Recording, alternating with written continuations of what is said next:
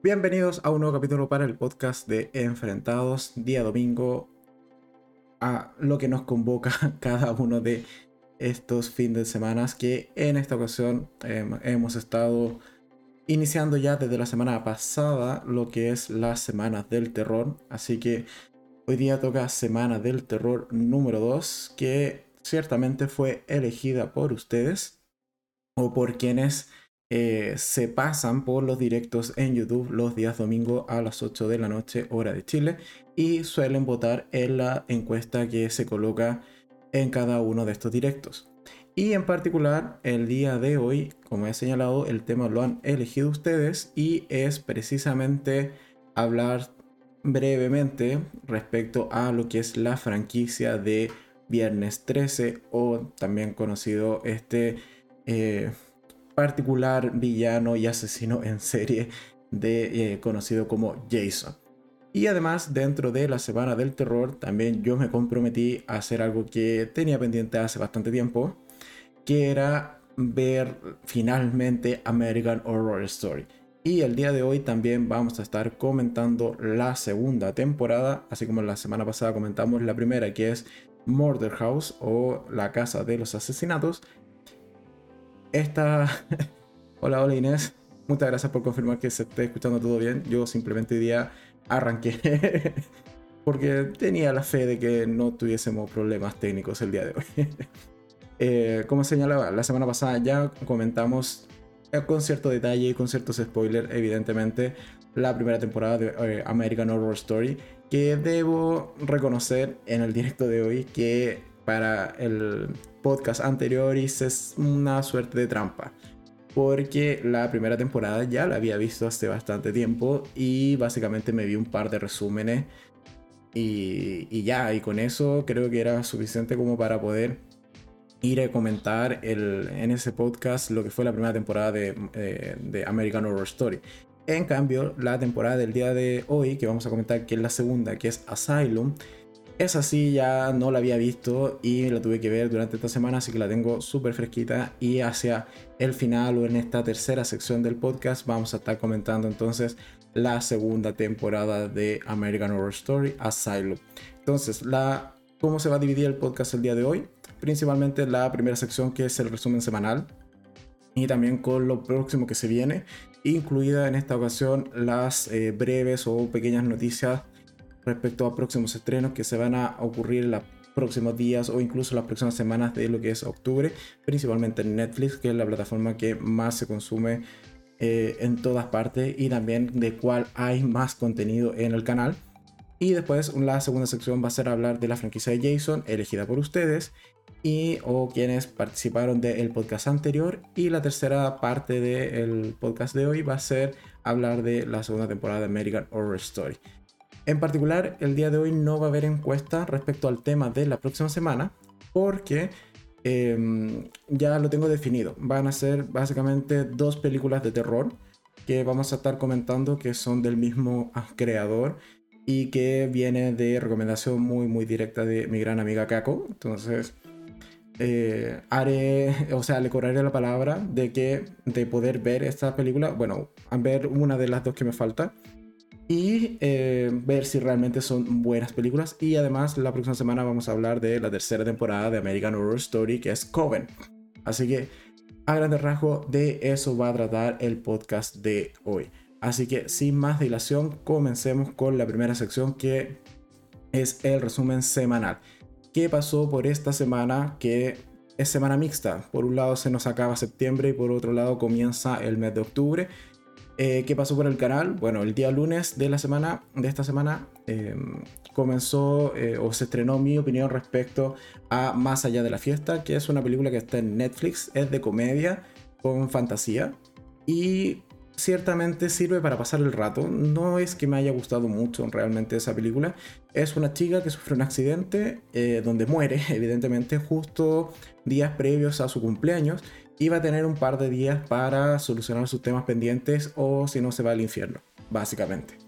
Así que, como he señalado, es una película de comedia que está en Netflix que no me terminó de agradar del todo, pero como siempre abajo en la descripción tanto en, en, plataformas de podcast como quienes estén viendo este video directamente en YouTube, están los enlaces para que puedas ir a ver cada una de estas opiniones más eh, completas si se quiere o, ver el video particular de cada una de estas reviews. El día martes se estrenó mi opinión respecto a Jaguar, que es una serie que está en Netflix, es una serie española, en donde la protagonista básicamente se tiene que encargar de eh, encontrar y eh, cobrarse venganza, ciertamente, de nazis que están refugiados en España luego de haber terminado la Segunda Guerra Mundial. ¿Y por qué quiere vengarse? Eh, básicamente porque ella también estuvo en alguno de estos campos de concentración, aunque logró sobrevivir, evidentemente, pero eh, se quedó con estas ganas de cobrarse venganza. Así que de eso trata Jaguar y es una serie, como he señalado, cortita, son seis capítulos solamente, que se estrenó hace un par de días en Netflix y el martes eh, estrené mi opinión al respecto. Después el día miércoles estrené eh, otra opinión respecto a una serie, que en este caso es Corrupción en Bangkok, que es una eh, serie tailandesa, si mal no recuerdo, y básicamente va a hablar en torno a estas fundaciones, o así le llaman ellos, que son eh, cuerpos o grupos de personas, organizaciones que se encargan de los rescates en la ciudad de Bangkok.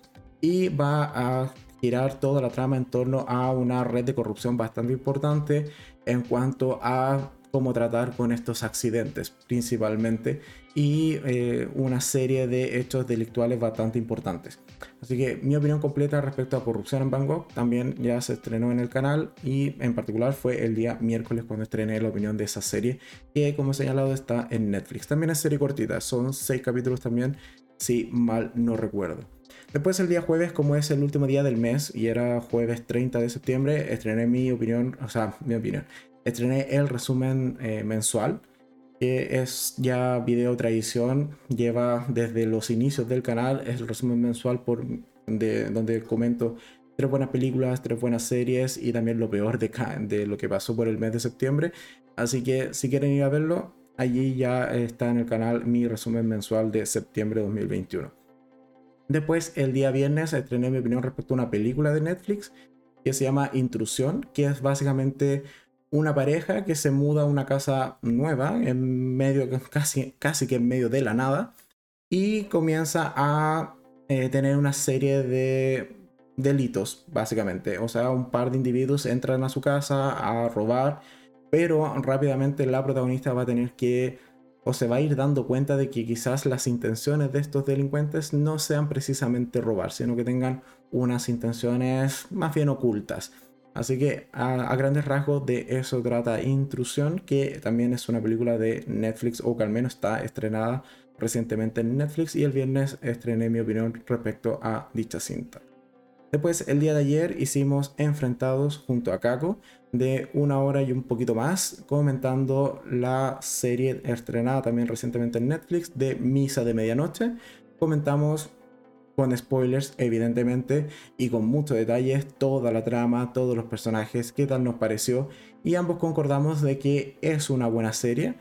Eh, está a un buen nivel comparándola con sus otras dos series hermanas o al menos de los mismos creadores que es eh, La maldición de Hill House y La maldición de Bly Manor.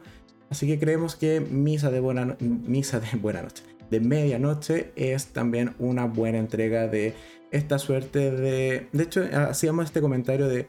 Es casi, o podríamos llegar a considerarla que es como la American Horror Story, pero de Netflix. Así que en general creemos que Misa de Medianoche es una buena serie.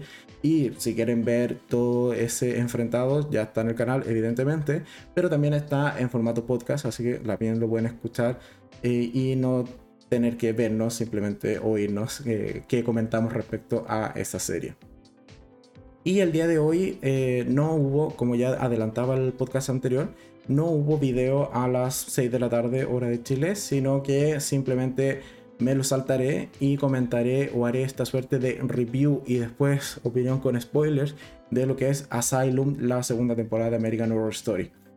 Por un tema de tiempo también, es que no alcancé a ver nada más o eh, algo extra, adicional a lo que ya programé para la semana. Entonces, es lo que toca. Hoy día no hubo video y es muy probable que el próximo domingo tampoco haya video individual aparte del podcast, puesto que ya el podcast va a funcionar como review también de una serie que no existe en el canal antes de esa ocasión. Así que el día de hoy no hubo video, simplemente vamos a comentar después, hago hacer esta review de Asylum y después comentarla con spoilers, porque también ya ha pasado bastante tiempo desde su estreno. ¿Qué se viene la próxima semana? Y un poco ya decía que quizás estuvo un poco corto de tiempo. Sí, he tenido poco tiempo últimamente, pero eh, mañana lunes estreno opinión respecto a una serie de Netflix, o al menos estrenada recientemente en Netflix, que se llama El caso Hartung que es una serie policial en donde el asesino en serie que vamos a ver en esta eh, serie, en estos seis capítulos que conforman esta primera temporada, eh, asesina mujeres de manera bastante brutal, pero también em, tiene un sello característico que es que siempre deja una suerte de figurita hecha con castañas, simulando una persona. Ese es como su sello característico. Y eh, como he señalado, esta serie está en Netflix y mañana pueden ver qué tal me pareció, si creo que es una buena serie o en realidad no lo es tanto. El día martes estrenaré mi opinión respecto a Culpable, que es una película estrenada recientemente en Netflix. Y por allí entiendo que también es un remake de otra película más antigua. Pero bueno, el punto es que Culpable está protagonizada por Jake eh, Gyllenhaal en el papel de Joe, que es un operador del servicio de emergencia del 911 y mientras está trabajando en su último día de trabajo, puesto que tiene toda una situación personal bastante complicada que lo puede llevar a cambiar de puesto de trabajo, por así decirlo. Pero esa última noche recibe una llamada bastante extraña de una chica que eh, al parecer está siendo secuestrada en ese mismo instante. Entonces el personaje Joe va a tener que utilizar todos sus recursos y también lo que le brinda la plataforma de, eh, emergencias del 911 para poder ayudarla y siempre eh, lo que vamos a ver en esta película es solo la visión de Joe. Es una película 99% centrada solo en el personaje de Joe o de, Jake Gyllenhaal, casi que en primer plano, pero es una, es una película muy estresante, dura una hora y media, y incluso un poquito menos, que es hora y media con créditos, pero es una película que al menos a mí en términos generales me gustó bastante. Así que si tienen la oportunidad de verla, véanla y yo creo que va a servirles bastante o de mejor eh, como un complemento en mi opinión que va a salir el día martes respecto a culpable en Netflix vamos a tomar un poquito de agua ok sigo el día miércoles estreno mi opinión respecto a también una película que está en Netflix o que se estrenó recientemente en Netflix que se llama Yes Swiss Car es algo así como Yo Soy Car es una película alemana, junto con producción de la República Checa, si mal no recuerdo, en donde es una chica que vive con su familia bastante bien, con su padre, madre y dos hermanos, y ocurre un atentado con una bomba, justo en el edificio donde ella vive. El punto es que esta chica eh, logra sobrevivir, también sobrevive su padre, pero va a quedar, aparte de traumada, con este sentimiento de odio y de querer cobrarse venganza. Entonces, guiada por este sentimiento de venganza y también de bastante temor, se va a unir a una suerte de colectivo en contra de todo este tipo de violencia, pero es un colectivo que de por sí también tiene un lenguaje y un mensaje bastante violento y de odio, sobre todo a los inmigrantes de Europa. Es una película un tanto controversial que se estrenó recientemente en Netflix y bueno, el miércoles estará mi opinión respecto a Ye Swiss Car. Ok. Después el día jueves em, voy a estrenar mi opinión respecto a What If, puesto que termina el miércoles con su último capítulo, eh, que es el número 9. Y este fin de semana me puse al día, porque la verdad no la había visto. No fue como con las otras series del universo cinematográfico de Marvel, que iba viendo cada capítulo eh, sagradamente cada vez que se estrenaba en la semana. E incluso llegó a pasar que, no sé, con Loki, por ejemplo, eh, me desperté como a las 5 o 6 de la mañana para no spoilearme el último capítulo. Pero con What If, eso no pasó para nada. Fue una serie que me vi los dos primeros capítulos y la dejé. Y como de hecho, fue casi un error pensar de que ya había terminado con el capítulo 8 y por eso la vi de corrido este fin de semana. para precisamente hacerle video y que saliese esta, en estos días, pero me di cuenta de que todavía falta un capítulo, así que fue como, bueno, ya. Dejaremos el espacio vacío para estrenar video el jueves y eh, dado que el miércoles es cuando se estrena ese último capítulo. Así que el miércoles me tocará grabar en la noche probablemente. pero el jueves debiese estar ya mi opinión respecto a What If de Disney Plus. Después, el día viernes, voy a estrenar mi opinión respecto a un documental que se estrenó en Netflix que se llama Britney vs. Spears, que evidentemente es un documental basado en la vida de Britney Spears. Y en particular cuenta qué es esto de la, de la tutela a la cual está sometida Britney Spears y cómo es que llegó a ella y también cuáles son las repercusiones de este tutelaje que tiene su padre. Es un documental, como he señalado, de poco más de una hora y media que está en Netflix y el viernes daré mi opinión al respecto porque tengo varias discrepancias respecto a ese documental. Después el sábado eh, me comprometo a ver eh, durante la semana la segunda temporada de la fábrica de Cota, porque en el canal ya hay la ya está mi opinión respecto a la primera temporada, pero la segunda no he tenido tiempo de verla, pero me comprometo a que el sábado habrá review respecto a la segunda temporada de la fábrica de Cota, esta serie eh, de origen indio que la primera temporada me gustó muchísimo, esperemos que la segunda igualmente me termine gustando. Y además, eh, bueno, como ya señalaba, el día domingo tendríamos entonces review u opinión respecto a Coven, que es la tercera temporada de American Horror Story, que también espero verla durante la semana y que me alcance el tiempo. Y eh, no va a haber video particular de Coven, sino que lo que haré será, al igual que el día de hoy, eh, comentar esta tercera temporada en el podcast. Así que no esperen videos salvo que alguna cosa extraña pase, de que invente horas al día y logre ver algo extra, pero de momento no debiese haber video en la tarde del día domingo, sino que simplemente el podcast en la noche. ¿Ok? Eh, y ya para ir cerrando la primera sección del podcast de hoy, simplemente una, un par de noticias breves. Tenemos que eh, durante la semana salió el anuncio de que eh, eh, Sex Life tendrá segunda temporada, lo cual me lo esperaba, francamente. Creo que es una serie que mm, marcó tendencia. Sí abusa mucho de escenas de relaciones sexuales para mi gusto, pero bueno, si la serie ya se llama Sex Life, no me podía esperar otra cosa. Y también dado que tiene un final bastante abierto, así que yo al menos me esperaba que por lo menos tuviese segunda temporada. Tercera no lo sé y no creo, incluso no lo veo necesario. Pero sí una segunda para terminar de cerrar bien algunos puntos, creo que es bastante válido.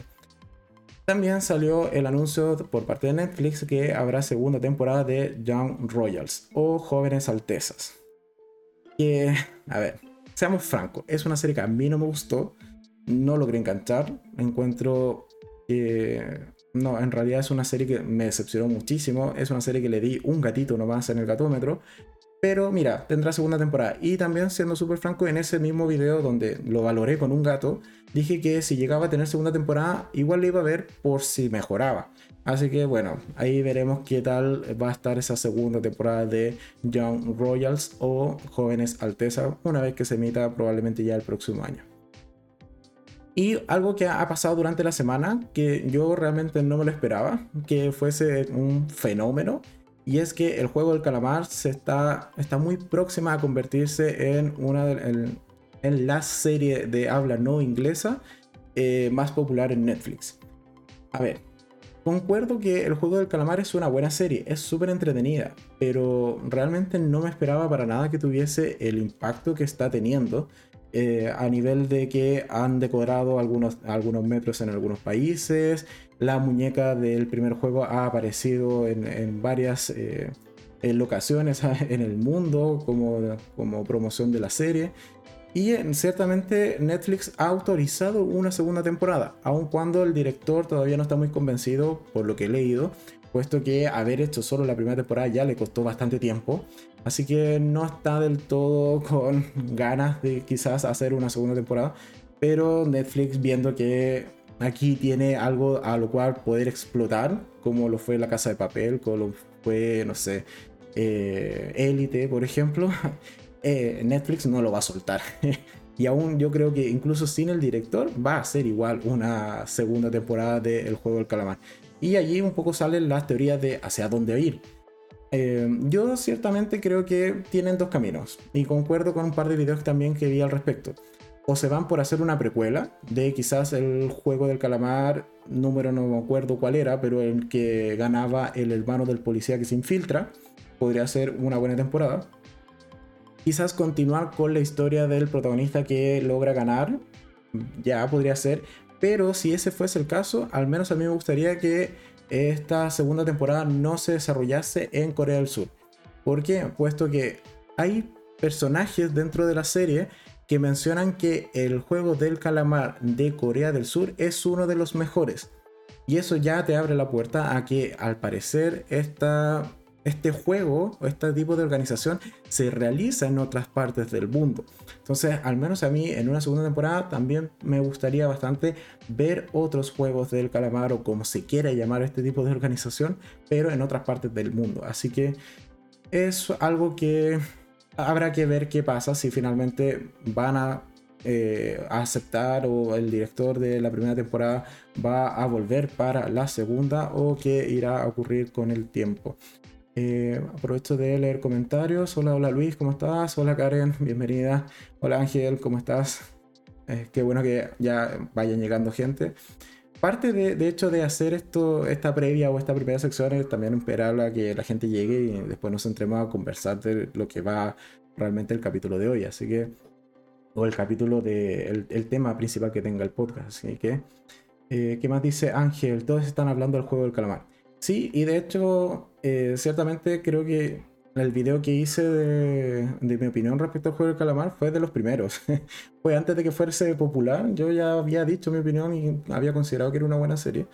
Eh, y por eso un poco me sorprende esto de que no me lo esperaba. No esperaba que tuviese la repercusión que está teniendo y que realmente sea tan llamativa. ¿Qué más dice? Inés dice, no he visto el juego del calamar, no me llama la atención, pero trataré de verla esta semana. Yo creo que te va a gustar porque conozco más o menos tu gusto y es una serie bastante entretenida. No es rápida, o sea, hay momentos que realmente se como todo drama coreano se encarga mucho de desarrollar los personajes y darle mucho contexto y darle eh, esta suerte de que te encariñes con los personajes. Entonces te da mucho background pero también hay muchas muertes y eh, esto de convertir juegos infantiles en formas de matar gente de manera muy muy brutal y muy ingeniosa también, creo que es el gran punto a favor que tiene la serie y yo al menos me entretuve muchísimo viéndola. ¿Llega a ser predecible? Sí, pero igual te entretiene, igual quieres seguir viendo los capítulos y tiene un par de giros que quizás no te los ves venir, aun cuando las pistas siempre hayan estado allí. Así que yo creo que lo tiene bien merecido. No me lo esperaba, pero ciertamente tiene bien merecido todo el boom que está teniendo el juego de El Calamar. Y rápidamente, solo para eh, las, lo próximo que se viene durante el mes, o, las próximas semanas, principalmente en Netflix. Como ya siempre les he comentado, ustedes pueden ir a, a, su aplicación de Netflix. Abajo en la barrita hay un botón que dice próximamente y ahí uno puede programarse qué, ver en los próximos días. Tenemos que se estrena la segunda temporada de Otra Vida el 14 de octubre, está a mitad de mes, queda prácticamente un par de unos 10 días para que se estrene. Esta serie en particular yo la vi antes de tener el canal, vi la primera temporada, entonces por eso no hay review en, en video. Pero es una serie de ciencia ficción que está bastante bien, o al menos la recuerdo con bastante cariño. Así que la segunda temporada se estrena el 14 de octubre. Es de viajes espaciales, por si acaso, por si no, lo ubican de nada. Una serie que sí tiene video en el canal, que es Family Business, que es esta familia disfuncional que se, no encuentran mejor idea que formar un negocio de venta de cannabis. y que todo evidentemente les va a salir mal porque es una familia muy muy extraña se estrena eh, este viernes, así en un par de días más, su tercera temporada. Y en el canal sí hay review respecto a la temporada 1 y 2 completas. Eh, o en conjunto. Así que pueden también ir a, checarla que se llama Family Business o algo así como negocio familiar. Y dentro de lo próximo que se viene, bueno, ya está la fecha de la segunda temporada de Lock and Key, otra serie que vi antes de tener el canal y por eso no hay review en el, eh, en video es, eh, se va a estrenar Locan Key, su segunda temporada, el 22 de octubre. Y algo que yo sí me espero con muchas, muchas ansias, quiero que ya pasen pronto estos 12 eh, días que faltan para que se estrene la tercera temporada de You el 15 de octubre. Y entre eso también ya tengo varias otras programadas, pero eh, creo que con estas breves de la semana es más que suficiente para terminar o dar término a esta primera sección del podcast de hoy. Eh, ¿Alguno espera alguna serie en particular? Aparte de You, que todo el mundo esperamos You.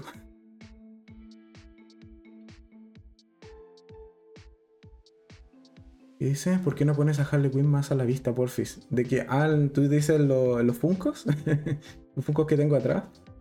Por, no sé. De hecho, delante lo estaba ordenando para que más o menos se viese mejor, pero, ok, para el próximo la, la coloco más a la vista. No tengo ninguna razón particular para no haberlo hecho. Vale. Ok. Entonces, segunda sección del podcast de hoy. La franquicia de Jason. Que fue franquicia votada por ustedes mismos o quienes hayan participado del podcast de la semana pasada. Y a ver, ¿qué pasa con Jason? Yo creo que Jason ciertamente ganó, en mi opinión. Así que creo que Jason fue la, que ganó la semana pasada porque la semana pasada hablamos de Freddy. Y hay una película que es en conjunto entre Freddy versus Jason. o quizás porque no llamó mucho la atención eh, a que hablásemos el día de hoy de la franquicia de Alien. Pero bueno. ¿Qué pasa con Viernes 13? Así al menos se llama su franquicia. Jason es el personaje o es el villano que eh, mata gente de manera bastante brutal a lo largo de la franquicia. Pero en realidad la franquicia siempre se ha llamado Viernes 13. Aun cuando existe por error la traducción en algunos eh, países de eh, algunos países hispanohablantes que se tradujeron algunas películas como, o como martes 13. ¿Por qué? Ni idea. Son cosas que pasaron y realmente no, yo al menos desconozco el por qué, pero sé que es un hecho. O sea, hay películas que, aun cuando en inglés todas se llaman Viernes 13, acá en, en Chile o en algunos otros países de Hispanoamérica se tradujeron como martes. Y eso ciertamente ha generado esta, al menos acá en Chile, el que se considere también el martes 13 como día de mala suerte. Y siempre fue el viernes, por si acaso. o sea, al menos, a ver, el día de mala suerte de manera histórica siempre ha sido los viernes. ¿Por qué? Porque un viernes 13 de 1307, si mal no recuerdo, fue el día en que la Iglesia Católica traicionó a los templarios. Entonces desde ahí que eh, viene como esto de que los viernes 13 traen mala suerte. Producto que la Iglesia dijo no, ya fue, ya no quiero seguir colaborando con ustedes y eh, emitió la orden de captura y matar a todos los templarios. Así que, bueno, son cosas que pasan. Pero desde ahí que básicamente el viernes 13 es mala suerte. Y bueno, después tenemos todas las películas que también se llaman viernes 13, al menos en su eh, nombre original. A ver, una breve descripción. Dice, Viernes 13 es una franquicia de horror estadounidense que hasta el 2009 comprende 12 películas de slasher.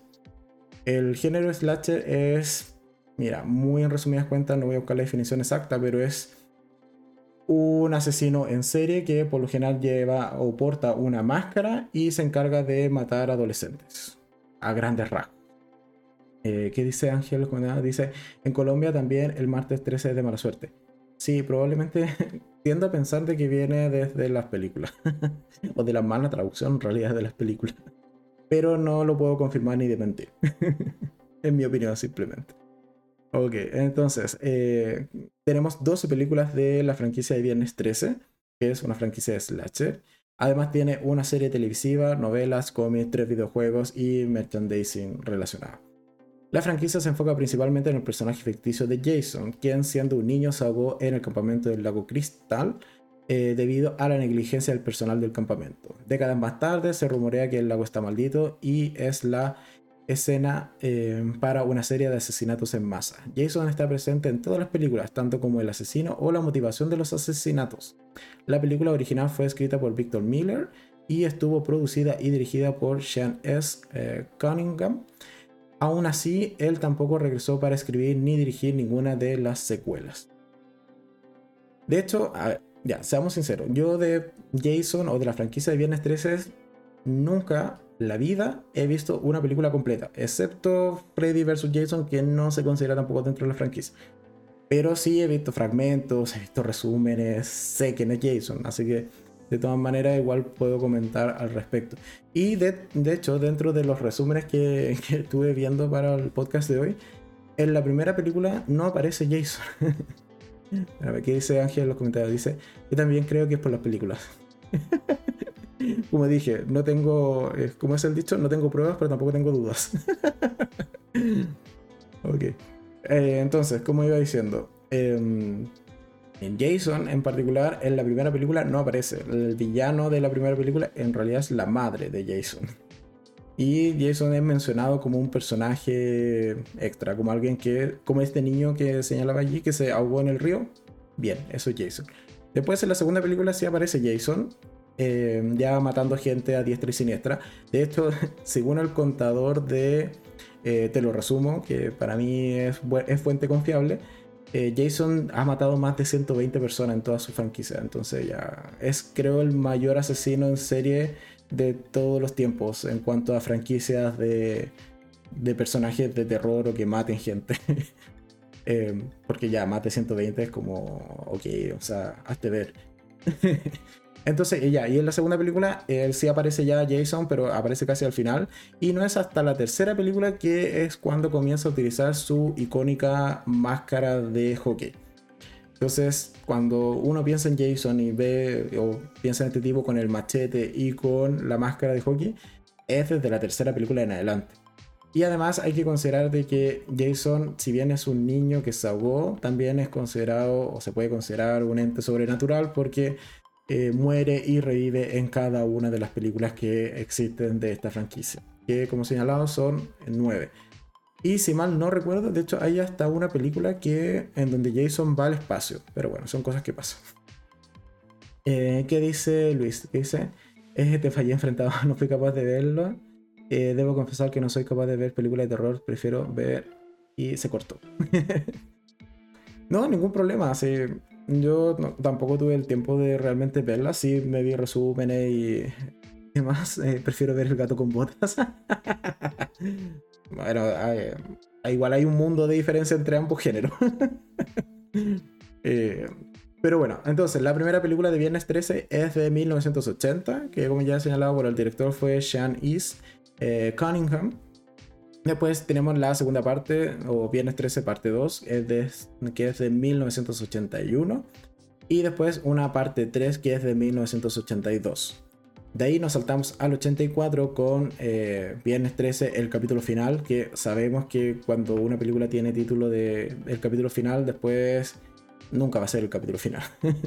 de hecho, si no me equivoco, en las de Freddy eh, o la pesadilla en la calle Elm también había una que se llamaba así como la última pesadilla o algo así, pero bueno, cosas que nunca funcionan.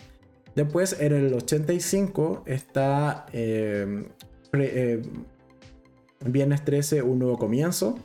Ok, listo. Ni siquiera se demoraron un año en no respetar lo del capítulo final. Después está la parte 6 que se llama algo así como Jason Vive, que es del 86. Eh, después está la parte 7 que es del 88 que se llama Viernes 13, eh, es como Sangre Nueva, de New Blood. Después está la parte 8 que se llama Jason Takes Manhattan, que es cuando Jason llega a Manhattan.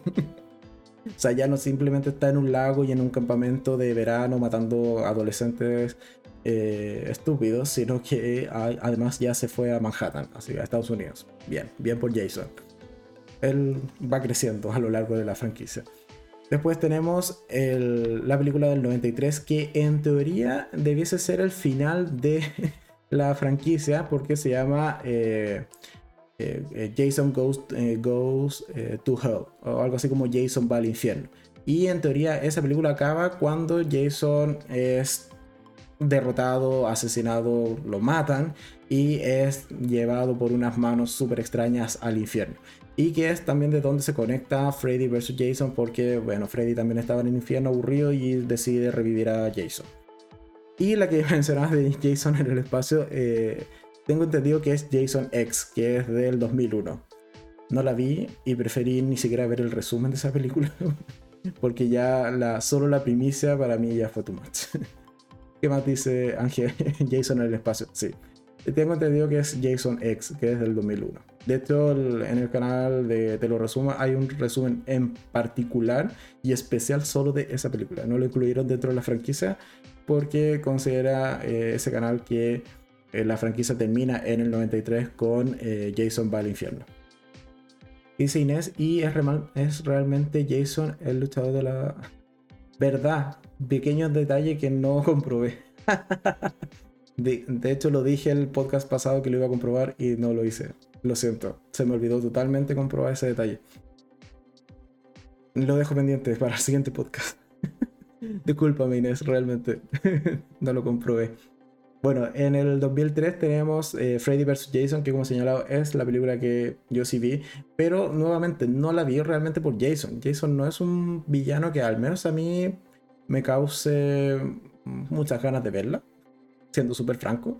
Freddy vs. Jason principalmente la vi por Freddy, que sí es una franquicia que sí eh, que he visto y he visto a lo largo de los años, pero en realidad ver eh, Freddy vs. Jason por Jason nunca se me pasó por la mente.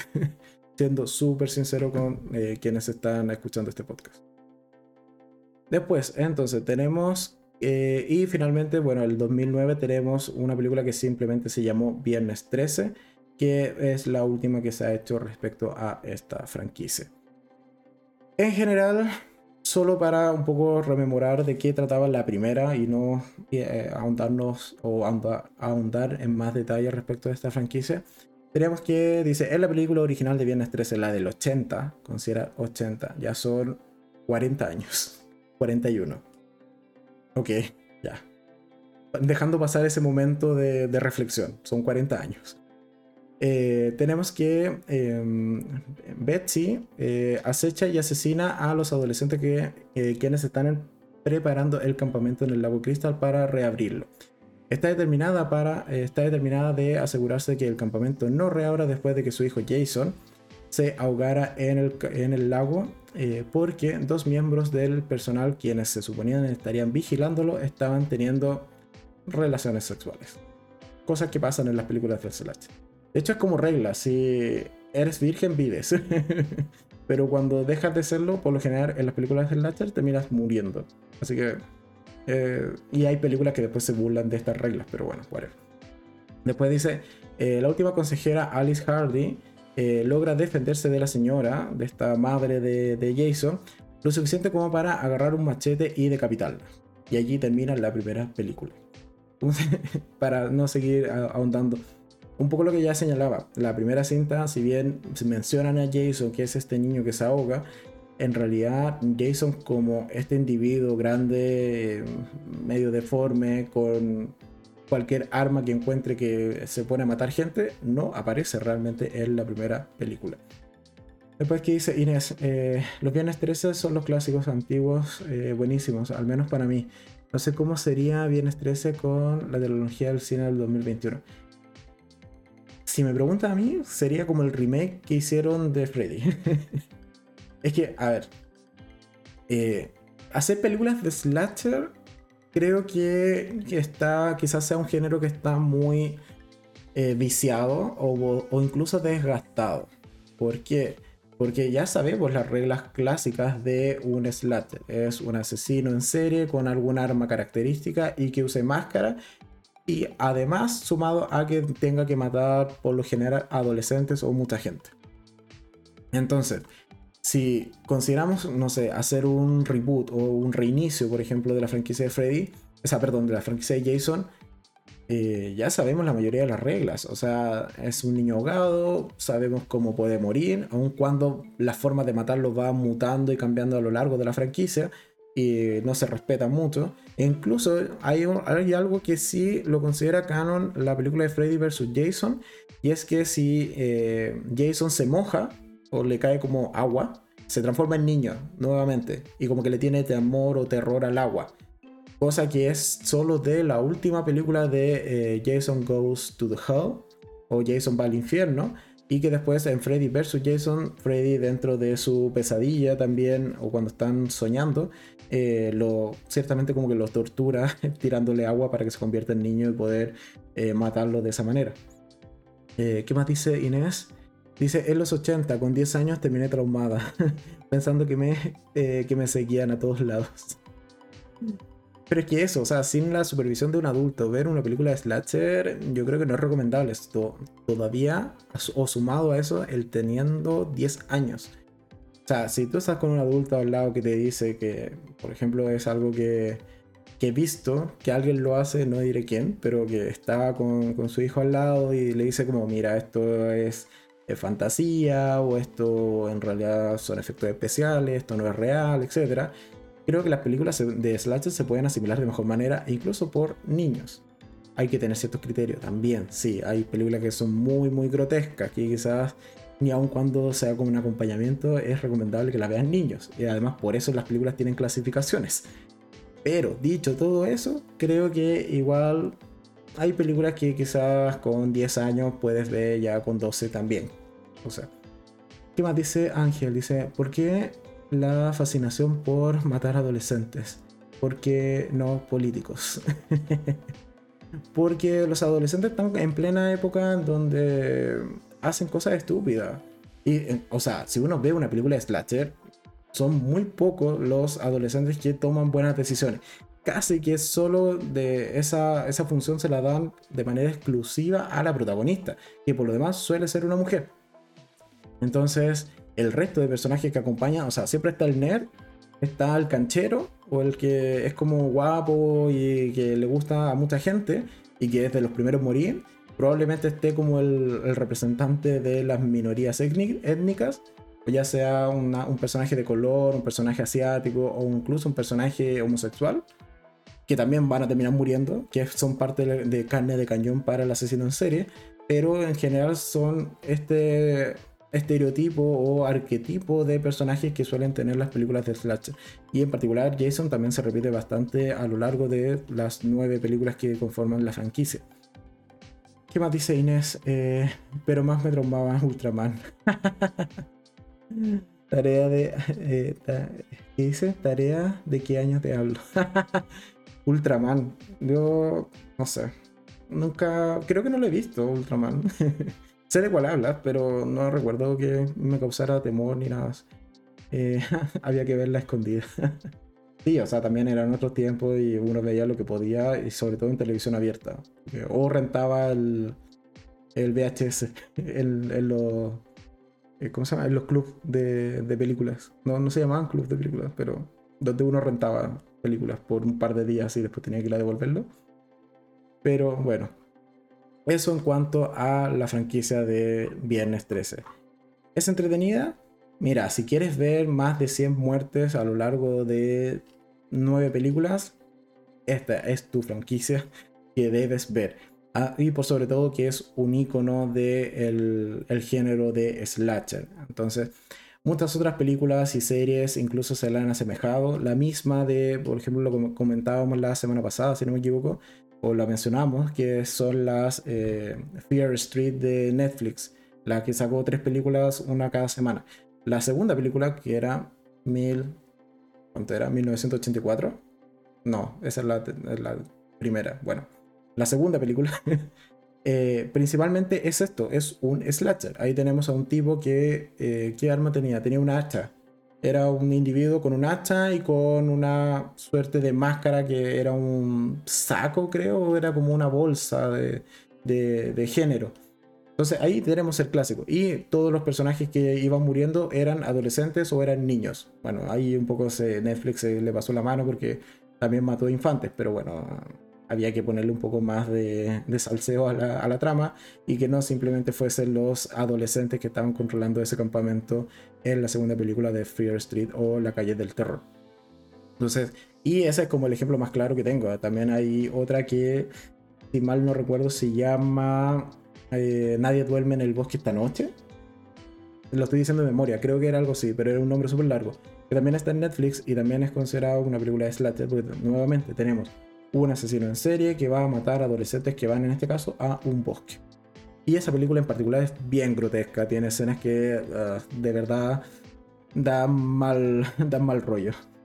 ¿Qué más dice Inés? De, eh, los blockbusters eh, donde arrendaban películas. Sí, pero también estaban los clubs pirata, bueno, no tan legales, de barrio. O sea, recuerdo que tenía, o sea, donde vivía tenía cuánto, 1,3 cuadras, que no tenía el logo de blockbuster por ningún lado. pero sí, evidentemente también estaba eh, los oficiales, por así decirlo, que eran los blockbusters. y varios otros más. Pero bueno, eso con la segunda sección. Ya yo creo que está bien completa en cuanto a lo que es la franquicia de Jason. Que por lo demás la votaron ustedes, aun cuando ya para la próxima, el próximo podcast del siguiente domingo no tengamos encuesta porque ya está definido. Y sí va a haber encuesta para el subsiguiente podcast.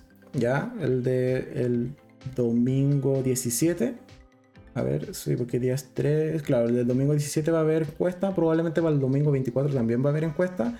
Pero el domingo 31 también ya está definido cuál va a ser eh, las películas que en particular vamos a hablar en ese gran día de 31 de octubre. ¿Vale? Así que eso con viernes 13. Y pasamos entonces a la última sección del podcast del día de hoy, que es la. Pero antes de continuar, eh, ¿Qué dice Inés? Dice, ¿has visto Hulk? Dicen que está número uno en Netflix en lo que a películas de terror. Eh, no, no la he visto. Me la apunto para ver si la, veo la semana o apenas tenga tiempo. Pero ahí la, me la apunto. Creo que tampoco me saltó como recomendación. Quizá... Pero ahí.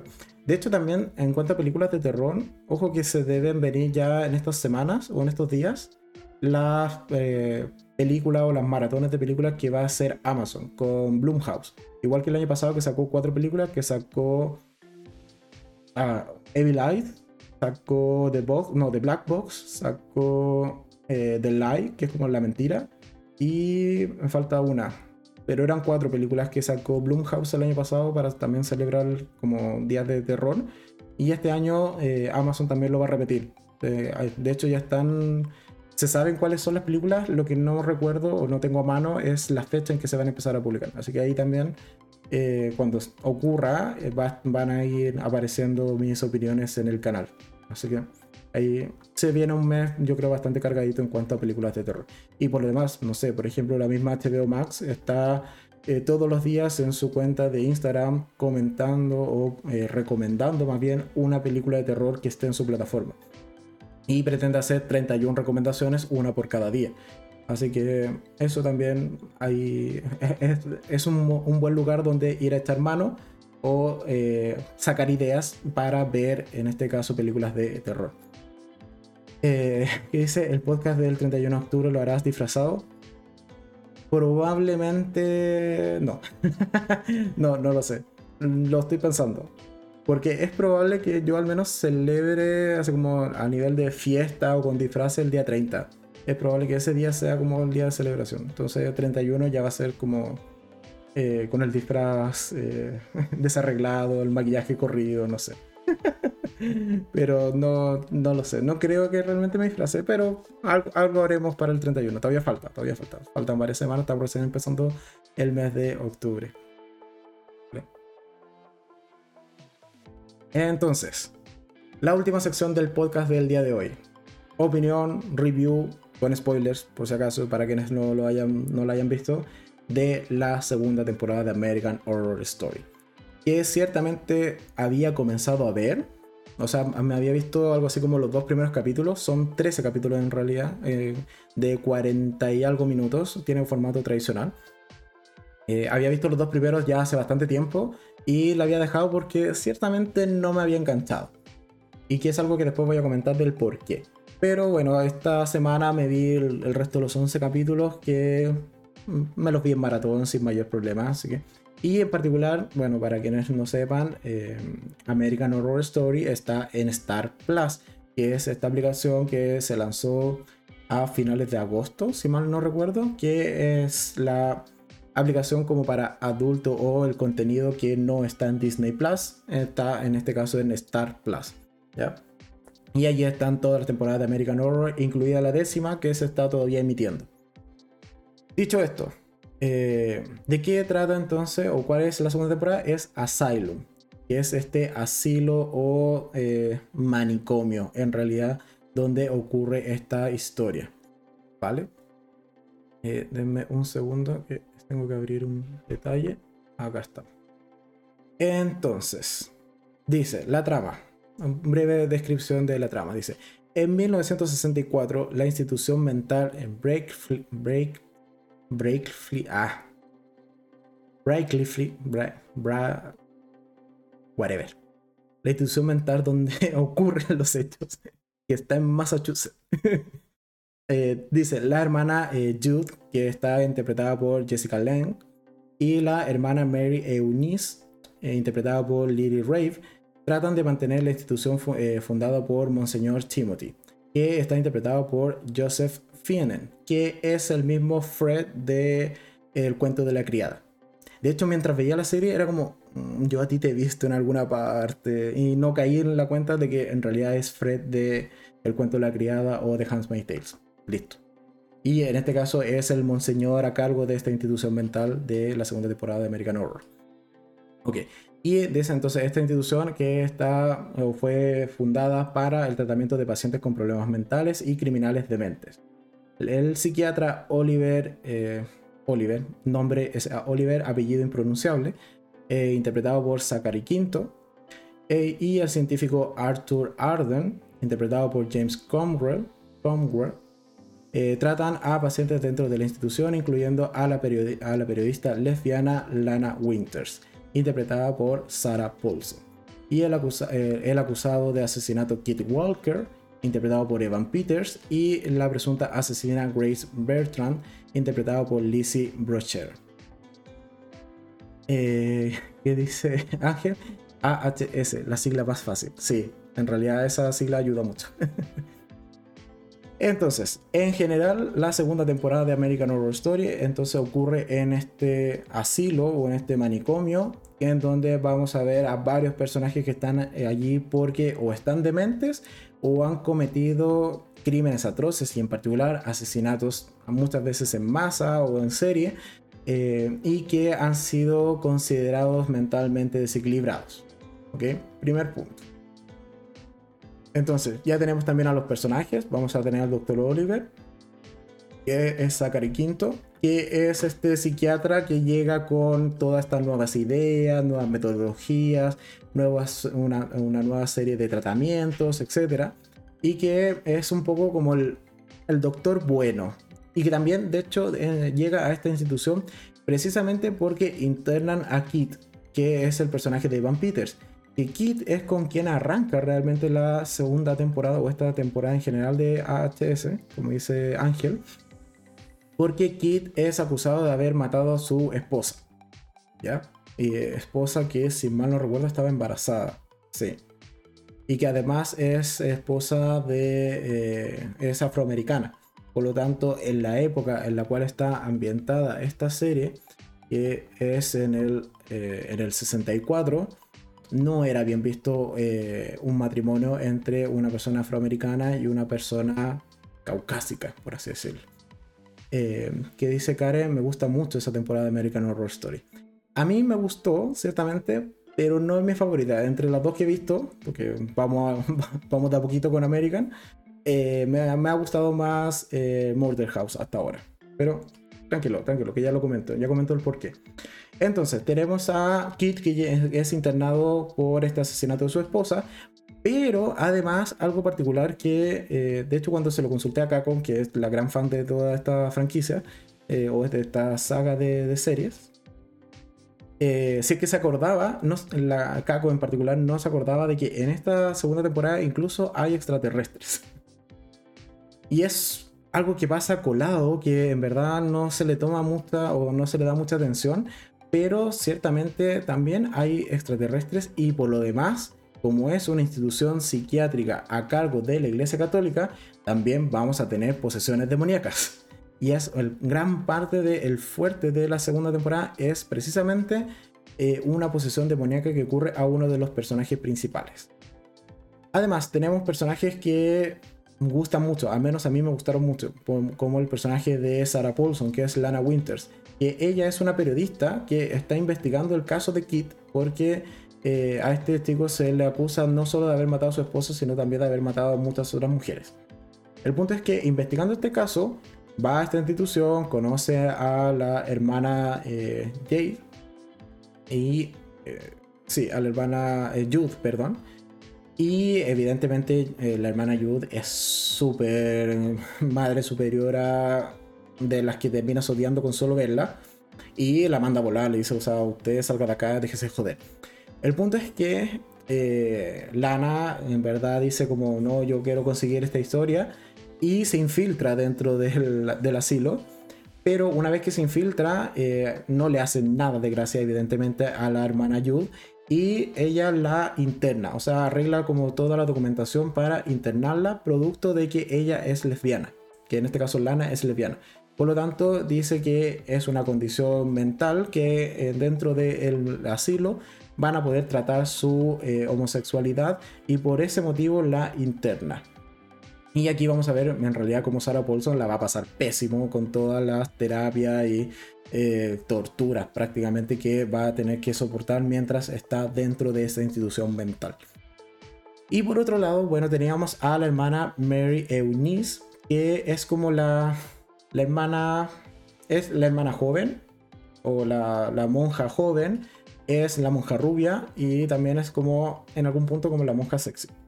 El punto es que Eunice en algún punto de la serie, en torno al capítulo 3 por lo menos, es poseída por un demonio. Porque hay un capítulo que si no mal recuerdo es el 2 o inicio del 3, en donde llega un paciente poseído por un demonio, le hacen toda una escena de exorcismo que está bastante bien lograda, pero el chico termina muriendo por un lado y el demonio termina poseyendo a Eunice.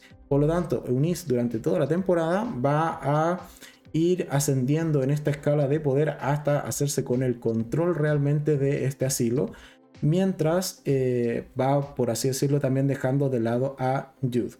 Y dentro de las, resto de personajes que pueden ser importantes está el doctor Arthur Arden, que es un ex nazi, de hecho estuvo en algunos eh, campos de concentración nazi y evidentemente allí hacía experimentos bastante atroces, experimentos que también ha recreado o ha continuado realizando en este asilo alabado o con el consentimiento de Monseñor eh, Timothy. ¿ya? O sea, aquí este eh, Joseph Fiennes siempre la hace de malo. Tanto en el cuento de la criada como acá también en ambas series es villano. Pero acá es un villano que ciertamente después termina arrepintiendo. Pero bueno, whatever. El punto es que tenemos a este suerte de científico loco, eh, bastante brutal, y que por lo demás hace actos bastante atroces. O sea, a una chica eh, que, por ejemplo, intenta escapar del asilo, para que no escape, bueno, él le corta las piernas. Así como, mira, acá hay que ser práctico, yo no tengo tiempo de vigilar a todas este, estas chicas. Usted se escapa, venga para acá, la logramos capturar, adiós piernas, ya no se va a poder escapar. Y así lo digo medio en broma, pero en realidad es una escena súper brutal. El punto es que no solo eh, realiza esto, este acto, sino varios otros más.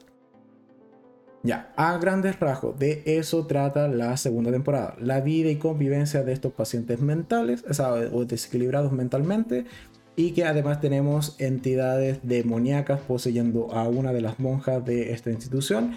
Y por otro lado, bueno, tenemos a esta suerte de doctor o médico loco ex nazi que también se encarga de experimentar con estos chicos. Y la guinda de la torta de la temporada son estos entes extraterrestres que aparecen en ciertas ocasiones y que por lo demás han abducido, han abducido eh, perdón, a la esposa de, Kit y después abducen también a el personaje de este no me lo noté, pero es la chica que es considerada eh, a Grace, ¿ok? También en algún punto aducen a Grace, también queda embarazada Grace. Eh, y ahí está como toda esta trama de que quizás todo esto tenga relación en verdad con lo que es el personaje de, de Kit. Y que él tenga algo extraño allí con los extraterrestres. Ok, a ver. A grandes rasgos, de eso trata la segunda temporada de Asylum.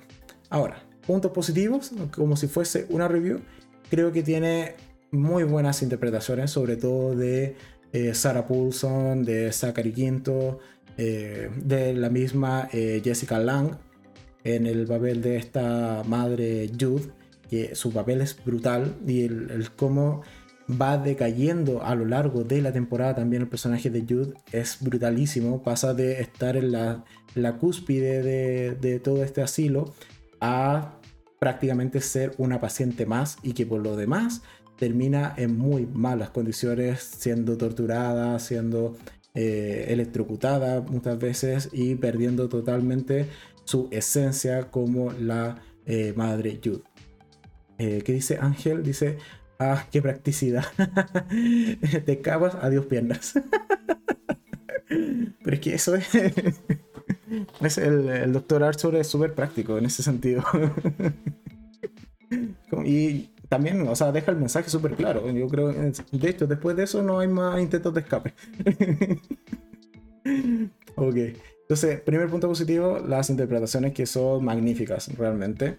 Eh, ah, pues, y que por cierto, lo que señalaba de que Kid es este asesino en serie, eh, patrañas, en realidad el asesino en serie es otro de los personajes que está ya para no hacer tanto, tanto spoiler, pero va a ser otro de los personajes que en algún punto va a terminar incluso secuestrando a Lana y eh, no solo la secuestra, la tortura, sino también abusa sexualmente de ella. Es más, Lana incluso queda embarazada de este asesino en serie, a lo cual em, después tenemos toda esta escena súper brutal donde casi que se auto eh, realiza un aborto pero que después no termina del todo bien y después, bueno, este hijo sí termina naciendo, pero años después, o sea, aparte de darlo en adopción, porque evidentemente ella no lo quiere, además de eh, por su condición de, de, o sea, de, ser lesbiana, no querer hijos para nada, eh, tiene otros planes de vida, eh, sumado al hecho de que en realidad este hijo se produjo por una violación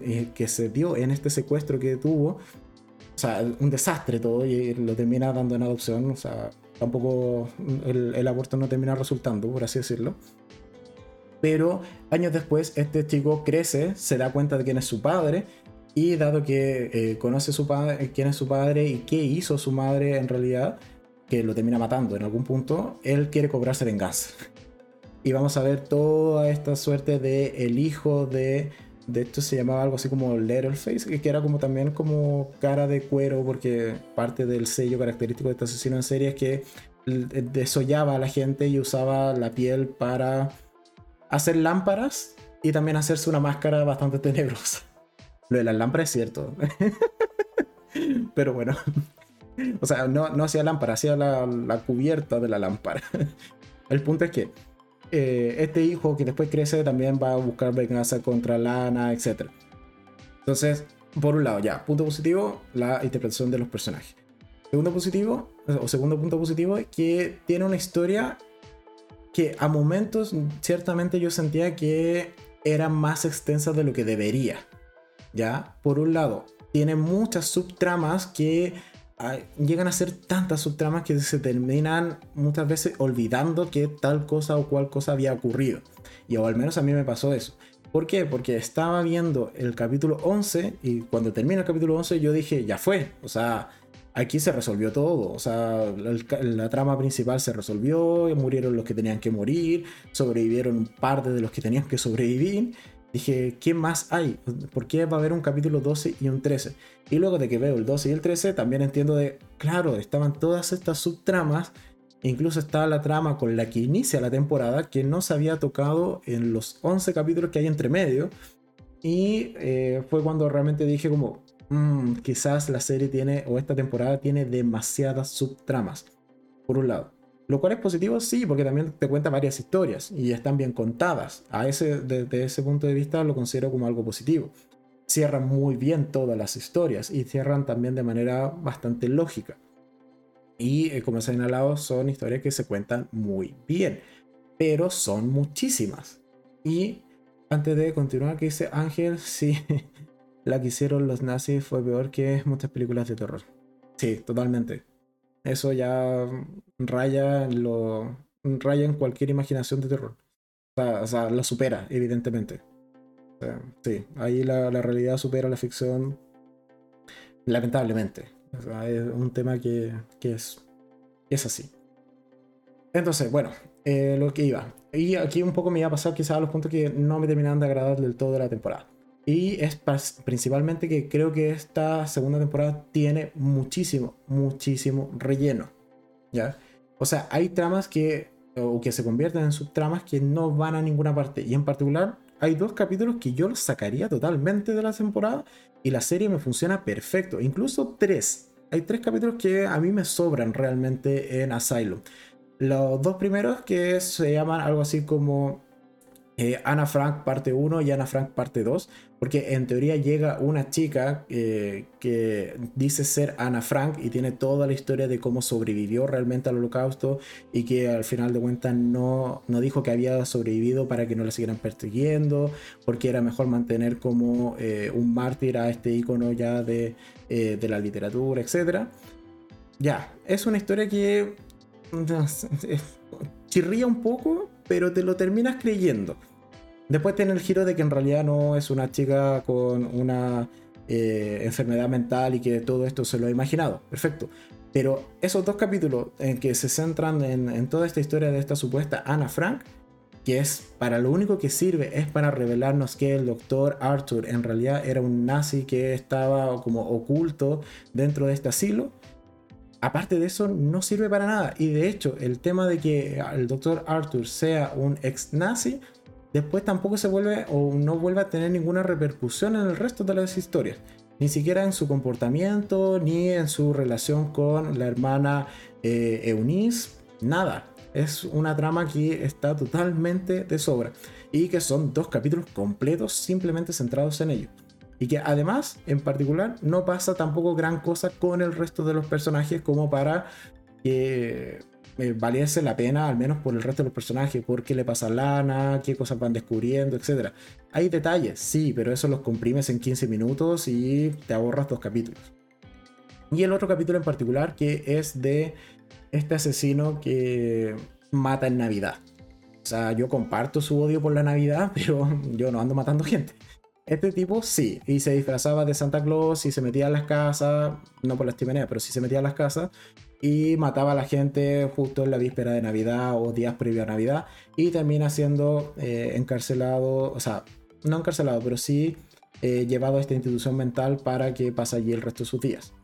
El punto es que esa trama tampoco va a ninguna parte. Para lo único que sirve este personaje es para matar un guardia, uno de los guardias de la institución mental del, asilo. Eso lo podría haber hecho cualquiera y funcionaba perfecto. E incluso, quizás no era ni tan necesario haber matado a, ese guardia. Que claro, es como el gatillante con el que la hermana Eunice logra finalmente hacerse con el control total del asilo. Pero formas habían otras y no tenías para qué tener todo un capítulo centrado en ese personaje, dándome contexto, dándome flashback eh, contándome cómo llegó allí, etc. Entonces creo que esos tres capítulos en particular a mí no me terminan de convencer y casi que me sobran. Porque el resto de la trama sí me, o el resto de la serie sí me parece súper interesante. Ya tenemos a un doctor súper sádico que trata muy mal y eh, hace cosas eh, totalmente reprochables en el asilo. Perfecto. Tenemos a la monja o la hermana Eunice que termina siendo poseída por un demonio y que realiza bastantes actos atroces. Perfecto. Eh, tenemos a la protagonista o una de las protagonistas que es Lana Winters, eh, el personaje Sarah Paulson, que es quien mueve toda la historia y que va uniendo estas subtramas. También, y funciona muy bien porque tiene un arco propio que es esta eh, esta suerte de tratamiento en cuanto a la homosexualidad que, tiene este personaje.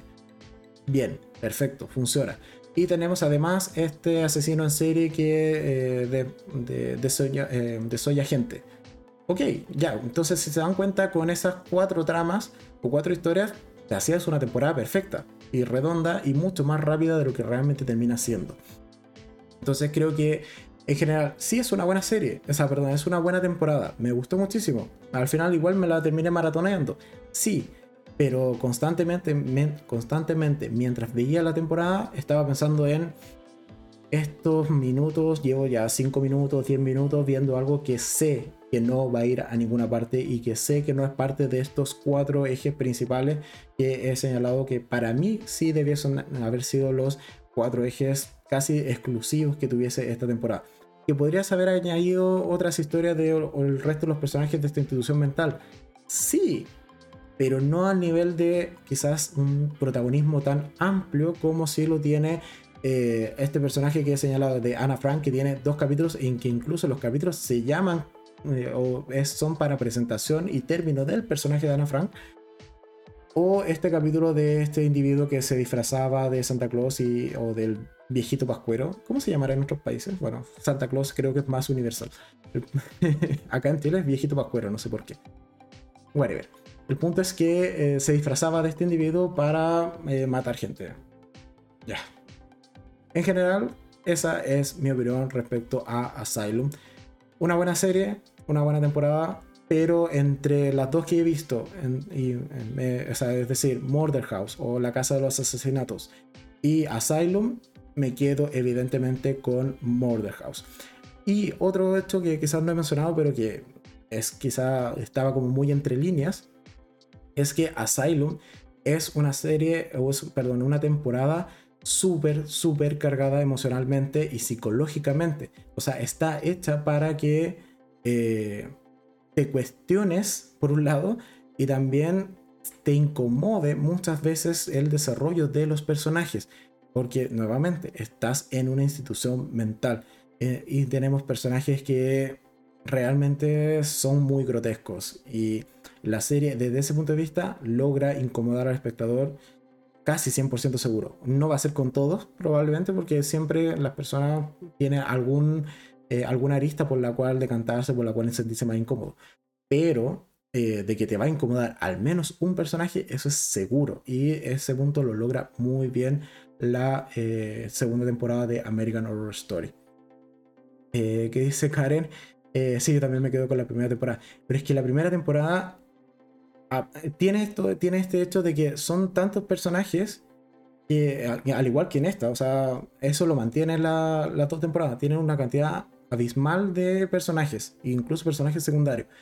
Pero la primera tenía este, este gustito de los giros, de que eh, cada, eh, cada personaje tenías que un poco ir descubriendo de cómo había muerto, si que estaba muerto, y cómo se iba conectando en toda la historia de muertes que habían habido en la casa. Entonces, estaba al menos este eje central, que era la casa de los asesinatos, en donde desde ese eje central se desprendían todas las otras historias. En cambio acá, en Asylum, tenemos el eje central que es básicamente el asilo y el personaje de Lana. Pero no todas las historias se relacionan básicamente con el personaje de Lana. Hay historias que sí, o sea, Lana sí se relaciona con la hermana Jude, con la hermana Eunice, también con el doctor Oliver, que es este psiquiatra, y con Kit, que forman eh, una suerte de amistad.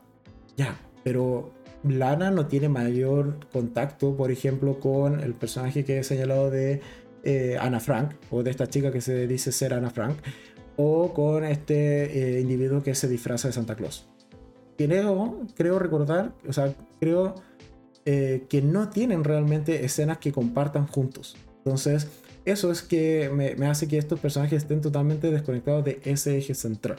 Que en este caso, como he señalado, es el asilo, pero en particular el personaje de Lana.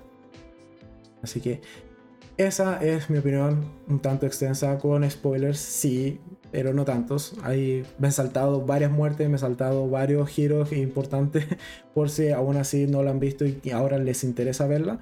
No les ha arruinado la temporada, pueden ir igual a verla y terminarse sorprendiendo con eh, varias cosas que ocurren. Y nada más, creo que es una buena temporada de todas maneras.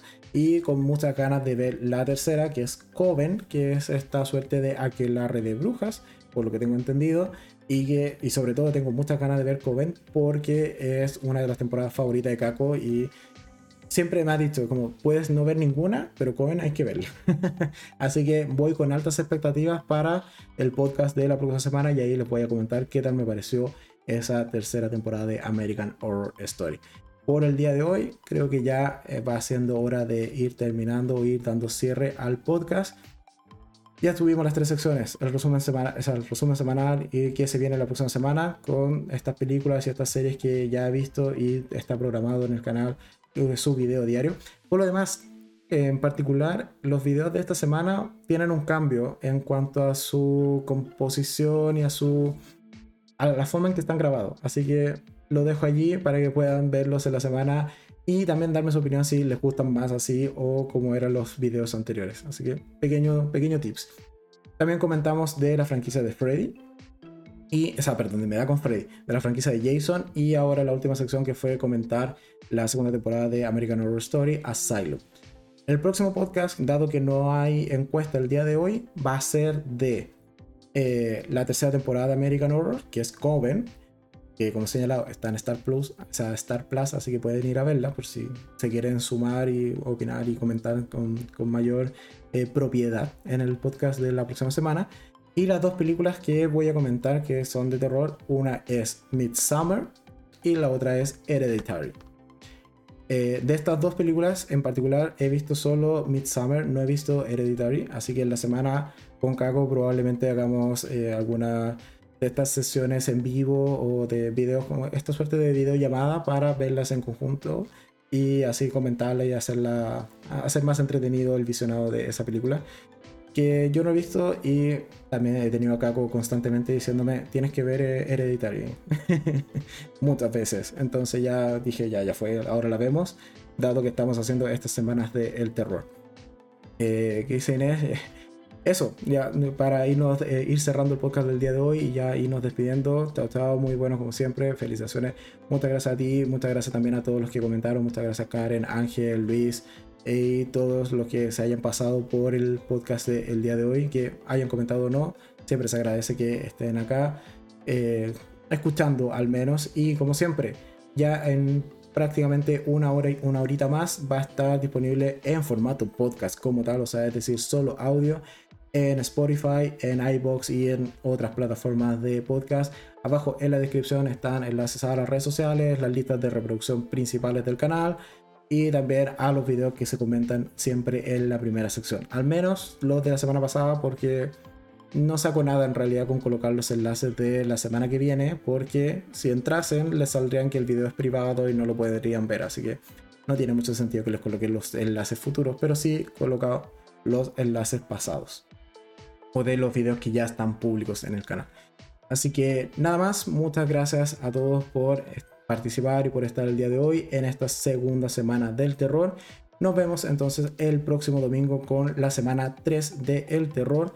Este especial, eh, dado que es el mes de Halloween o eh, mi mes favorito del año, después de mi mes de cumpleaños, así que en realidad es mi fiesta favorita del año Halloween. Y eh, nada más, ¿qué más dice los últimos comentarios? Ángel dice, eh, yo también me despido. Eh, no puedo comentar mucho, no he visto American Horror. Pero considera que es serie antológica. Podrías ver la tercera temporada. Viene con recomendación incluso de Caco. Solo para, para poder comentarla. Ahí te la dejo, te la dejo ahí. saludos y buen podcast como siempre. Muchas gracias a ti también por siempre estar acá. Aun cuando, como dices, no hayas visto American Horror. Pero muchas gracias siempre por estar eh, presente en el podcast. Nada más, muchas gracias a todos y simplemente nosotros nos estaríamos viendo. Espérenme que tengo que arreglar algo antes de pasar ya al cierre del capítulo de hoy. Nada más, muchas gracias a todos. Entonces nos vemos, nosotros nos vemos ya mañana a las 6 de la tarde, como siempre, en los videos de todos los días, puesto que en este canal sí, es una eh, meta que he cumplido hasta ahora por más de un año y hemos subido video todos los días y mañana, como siempre, va a haber video a las 6 de la tarde, hora de Chile. Así que muchas gracias a todos, chao chao, que estén muy bien y nos vemos próximamente. Adiós.